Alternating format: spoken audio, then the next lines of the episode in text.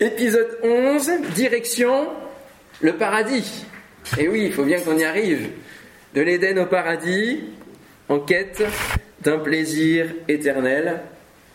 Et nous allons commencer par le psaume 1. Psaume 1.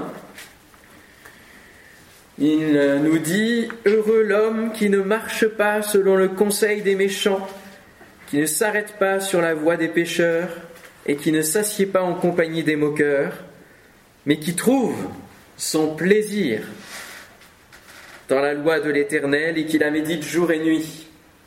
Il est comme un arbre planté près d'un courant d'eau qui donne son fruit en sa saison et dont le feuillage ne se flétrit point. Tout ce qu'il fait lui réussit. Il n'en est pas ainsi des méchants, ils sont comme la paille que le vent dissipe. C'est pourquoi les méchants ne résistent pas au jour du jugement, ni les pécheurs dans l'assemblée des justes, car l'Éternel connaît la voie des justes et la voie des pécheurs mène à la ruine. C'est une bonne introduction au livre euh, des psaumes. Je n'ai pas noté dans mes notes, mais ça me vient en le lisant. Parce que finalement, quand on étudie l'ensemble des psaumes, il y a toujours la présence des méchants qui doivent être combattus, que le Seigneur doit terrasser, etc. Il y a même au psaume 73 l'interrogation de se dire mais la voie des méchants prospère. Et moi je me décourage en tant que juste. Et donc il faut toujours finalement à la lecture des psaumes et dans l'évolution parfois de nos vies, des sentiments qui passent en nous et des phases de découragement, des hivers de nos vies, pouvoir retenir ce psaume 1 qui déclare comment sont les choses? Nous sommes un arbre, nous sommes solides en Dieu, et les ennemis, les méchants, ils sont comme la paille, ils passent. Il y a une destinée aux justes et il y a une destinée qui est autre pour les pécheurs. Amen. Ça, ça fait du bien de se le rappeler de temps à autre et ça doit être comme un texte fondateur de la vision de notre relation avec Dieu. Ce psaume est repris dans Jérémie chapitre 17, donc on ne va pas le, lire, mais euh, il y est à deux, à deux reprises. Heureux l'homme qui trouve son plaisir. Voilà, l'homme qui est en quête vient de trouver son plaisir. Il a cherché longtemps et peut-être avez-vous cherché longtemps avant de trouver Christ et de le reconnaître comme votre Sauveur et votre Seigneur. Mais il existe une clé spirituelle qui nous montre l'ordre divin que nous avons tendance à inverser. Il s'agit de cet autre psaume, psaume 37.4, qui nous dit, oui, fais de l'éternel tes délices, ton plaisir, il te donnera ce que ton cœur désire. Et ce verset fait écho à Matthieu 6.33 qui dit, Cherchez premièrement le royaume et la justice de Dieu, et toutes ces choses vous seront données par-dessus. Combien de fois nous cherchons toutes ces choses qui nous sont données par-dessus en premier lieu? Combien de fois nous, nous, nous voulons satisfaire les désirs de notre cœur? Avant d'aller trouver notre plaisir auprès du Seigneur Il y a un ordre. Et ça, c'est une clé spirituelle qui ne peut pas bouger et qui nous octroie la, bénédiction justement dont nous n'avons plus à nous inquiéter parce que lorsque nous obéissons à la volonté de Dieu, lorsque nous cherchons sa présence, lorsque nous cherchons sa volonté, lorsque nous trouvons notre plaisir et, cherchons euh, donc à, faire de Dieu nos délices, la bénédiction vient d'elle-même. Il n'y a plus besoin de la chercher. Elle repose, elle coule sur nos vies. Ça, c'est une, grâce l'homme se repose. L'homme qui trouve son plaisir en l'éternel trouve le repos. Il n'a plus à, fournir des efforts, tout est accompli. La priorité de Christ quand il est venu sur terre n'était pas de se glorifier ou de se mettre en avant. Il n'a pas joué avec des super pouvoirs. Il était lui aussi venu pour faire la volonté de son Père et pour le glorifier. Et nous sommes appelés à suivre son exemple. De la même manière, cherchons à faire la volonté de notre Père et tout découlera ensuite. J'aime beaucoup, surtout depuis que j'étais haut, faire le parallèle de ma relation avec Dieu comme un père et son enfant. Cela nous donne de comprendre euh, pas mal de textes dans l'Ancien Testament. On trouve euh, Dieu très dur, Dieu injuste.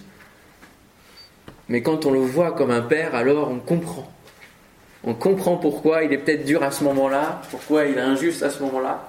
On comprend pourquoi Jacob va s'appeler vainqueur de Dieu et pourquoi l'ange va laisser euh, euh, la victoire à un homme ne peut pas être vainqueur de Dieu. Oui, mais quand Dieu est un père, il laisse son enfant gagner. Et il lui donne des leçons au fur et à mesure du parcours. Il y a plein de choses qui euh, nous sont compréhensibles lorsque notre vision de Dieu est celle d'un père. Si nous portons un projet qui nous amène la gloire, il y a sûrement un danger.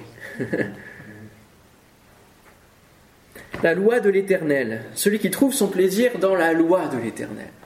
C'est important cette précision, c'est pas n'importe où. Trouve notre plaisir en Dieu, oui, mais ça veut dire quoi concrètement? Eh bien, c'est écouter sa parole. C'est ce cadre du jardin qui est finalement le cadre du jardin de notre cœur.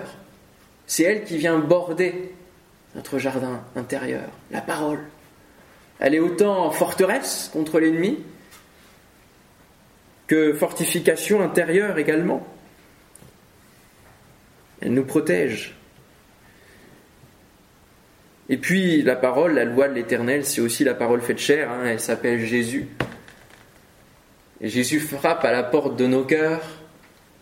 C'est pour ça que je disais ce matin qu'il ne faut pas qu'il s'endurcisse parce qu'il il est toujours là à venir souper. Il veut passer chaque jour pour venir souper. Que nous ayons ce temps de méditation, ce temps de dialogue, ce temps d'échange. Alors que ce soit le matin pour ceux qui sont du matin, le soir pour ceux qui sont du soir. Mais c'est notre nourriture quotidienne. Notre pain quotidien de ce jour, comme le dit le Notre Père. La méditation de la parole nourrit notre âme. Et elle est comme un engrais qui va faire venir pousser la foi, le fruit de l'esprit, le bon caractère. Tout ce que le Seigneur veut faire pousser dans notre jardin, la parole va venir l'encourager, la stimuler, la fortifier. Et Jacques nous dit dans son premier chapitre, au verset 21-22, Débarrassez-vous donc de tout ce qui souille et de tout ce qui reste en vous de méchanceté, de racine quelque part, pour recevoir avec humilité la parole qui a été plantée dans votre cœur, car elle a le pouvoir de vous sauver. Seulement, ne vous contentez pas de l'écouter, traduisez-la en actes, sans quoi vous vous tromperiez vous-même. La méditation de la parole de Dieu ne suffit pas. On peut se remplir de prédications, on l'avait évoqué à, table, ne plus ouvrir la Bible soi-même. Être boulimique spirituellement parlant et notre vie ne change pas d'un iota. Nous ne comprenons peut-être pas le travail que nous avons à faire euh, en nous, en tout cas que le Seigneur aimerait, les choses qu'il aimerait changer en nous. Nous ne laissons pas l'Esprit opérer ces changements nécessaires dans notre vie et l'on s'étonne que rien ne se passe dans notre vie, qu'elle soit sans saveur, les fruits ne sont pas là parce qu'ils ne peuvent pas pousser. Le contexte n'est pas bon, le sol n'est pas bon, il est saturé. Et finalement, c'est l'équilibre entre azote et potasse.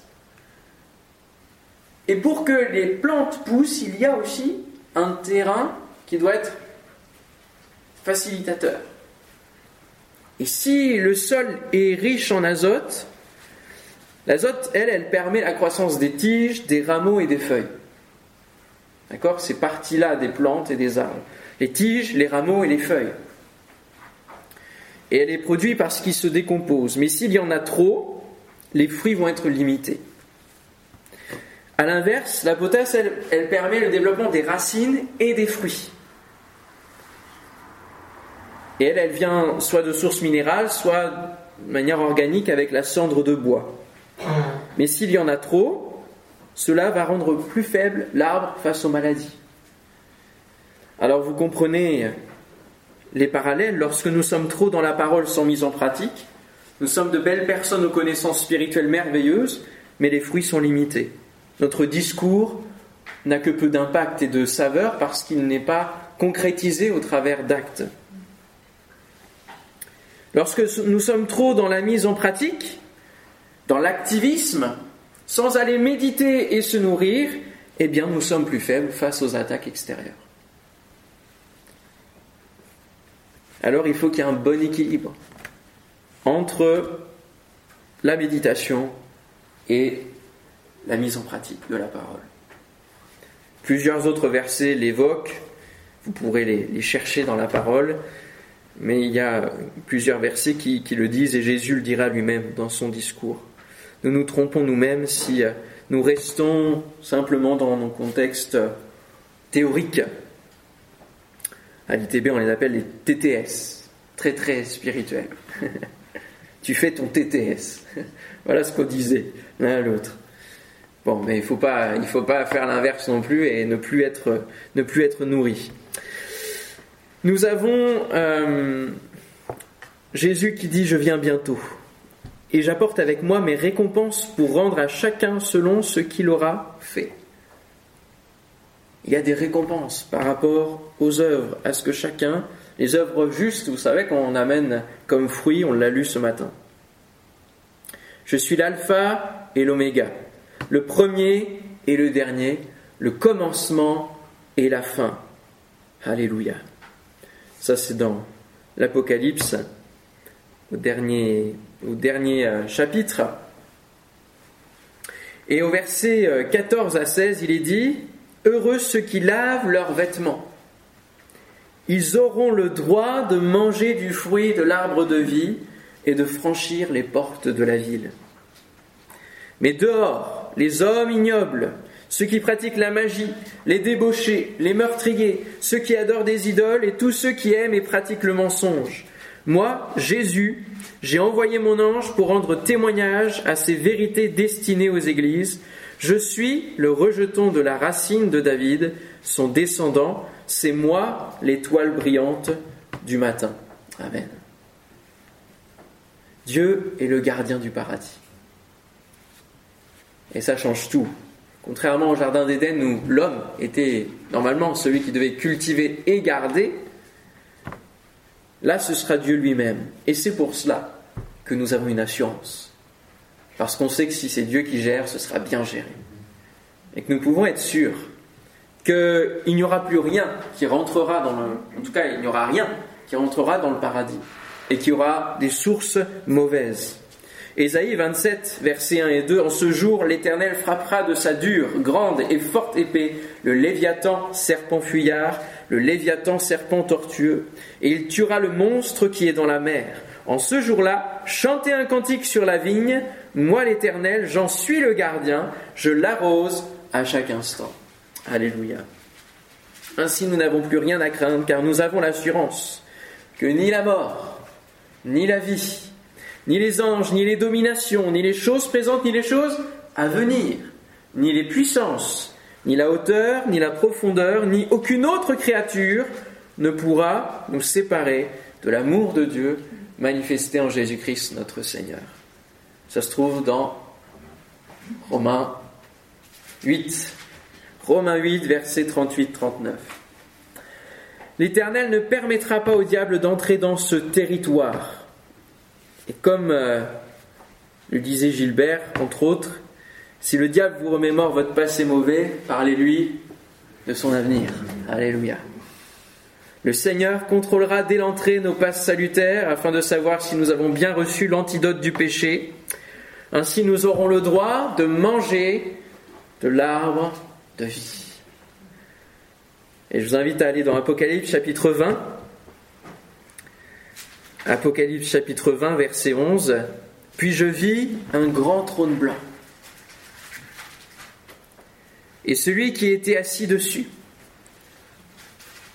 La terre et le ciel s'enfuirent devant sa face, et il n'eut plus trouvé de place pour eux. Et je vis les morts, les grands et les petits, qui se tenaient devant le trône. Des livres furent ouverts, et un autre livre fut ouvert celui qui est le livre de vie. Et les morts furent jugés selon leurs œuvres d'après ce qui était écrit dans ces livres. La mer rendit les morts qui étaient en elle, la mort et le séjour des morts rendirent les morts qui étaient en eux, et chacun fut jugé selon ses œuvres.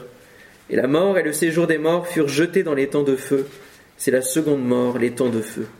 Quiconque ne fut pas trouvé écrit dans le livre de vie fut jeté dans les temps de feu. Dieu est le gardien du paradis. Et il nous offre un cadre de repos éternel. Car comme la terre fait éclore son germe et comme un jardin fait pousser ses semences, ainsi le Seigneur l'Éternel fera germer le salut et la louange en présence de toutes les nations. C'est ce qui nous attend. Ésaïe 61, 11. L'humanité aura vécu ces six jours de péché. Et le septième, c'est la vie éternelle ou la mort éternelle. Le repos, le plaisir éternel. Six jours de péché de quête de ce repos. Et le septième, qui est la vie éternelle, sera le véritable repos. Et la mort éternelle, la souffrance extrême, éternelle. C'est donc Dieu lui-même notre plaisir, et c'est ce qu'il nous faut comprendre à la fin de cette étude, c'est que c'est lui véritablement notre plaisir. Dans le dernier chapitre de l'Apocalypse, versets 1 et 2, il est dit Finalement, l'ange me montra le fleuve de la vie, limpide comme du cristal, qui jaillissait du trône de Dieu et de l'agneau. Au milieu de la ville, entre deux bras du fleuve, se trouve l'arbre de vie. Il produit douze récoltes, chaque mois il porte son fruit, ses feuilles servent à guérir les nations. Amen. En conclusion, on pourrait poser cette question, et alors la suite de l'histoire après, après le, dernier verset d'Apocalypse 22. Je vous dirai sûrement une histoire de jardin. en tout cas, je rappellerai que Jésus nous a parlé de plusieurs demeures qu'il y a dans la maison de son Père et qu'il est parti nous préparer une place. Qui veut dire demeure veut dire jardin attenant. C'est pour ça que je parle l'histoire de jardin. En tout cas, ces demeures-là, elles se construisent avec justement tout ce que nous faisons actuellement. Nous ne les bâtirons pas euh, là-haut. Elles nous seront octroyées en fonction de ce que nous aurons fait, de la volonté de Dieu qui nous sera donnée, qui nous est donnée au fur et à mesure de nos jours, et que nous accomplissons ou pas. Et alors nous jouirons, nous jouirons du repos éternel. Alors vous êtes prêts à aller vers le paradis? Amen. Alléluia. Seigneur, nous te bénissons pour ce paradis que tu nous prépares. Et pour Jésus qui a payé afin que nous puissions avoir cette joie d'être ensemble pour l'éternité. Sommes heureux, Seigneur, de pouvoir avoir trouvé notre plaisir dans ta loi, dans ta parole, en rencontrant Jésus. Il est notre tout et ça a tout changé dans nos vies. Et nous voulons, nous le remémorer à chaque jour. Comme le dira Paul, souviens-toi de Jésus-Christ. Alléluia. Nous voulons nous souvenir de Jésus-Christ chaque jour afin qu'il soit tous les jours synonyme de plaisir. Qu'il ne soit pas synonyme d'habitude, qu'il ne soit pas synonyme de lassitude, qu'il ne soit pas synonyme de connaissance euh, parfaite et qu'il n'y a plus rien à apprendre. Et que chaque jour nous puissions préparer notre grand départ vers la patrie céleste. Merci Seigneur pour tout ce que tu nous as apporté cette semaine, pour toutes ces clés avec lesquelles nous allons repartir. Merci pour tes paroles, l'esprit qui ont été conduites, je veux le croire, de manière particulière, pour une situation, pour une autre.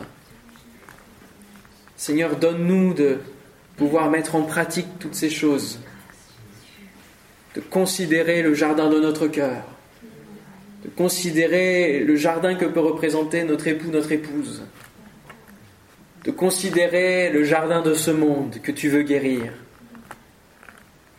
et d'avoir les yeux fixés sur le jardin éternel que tu nous prépares.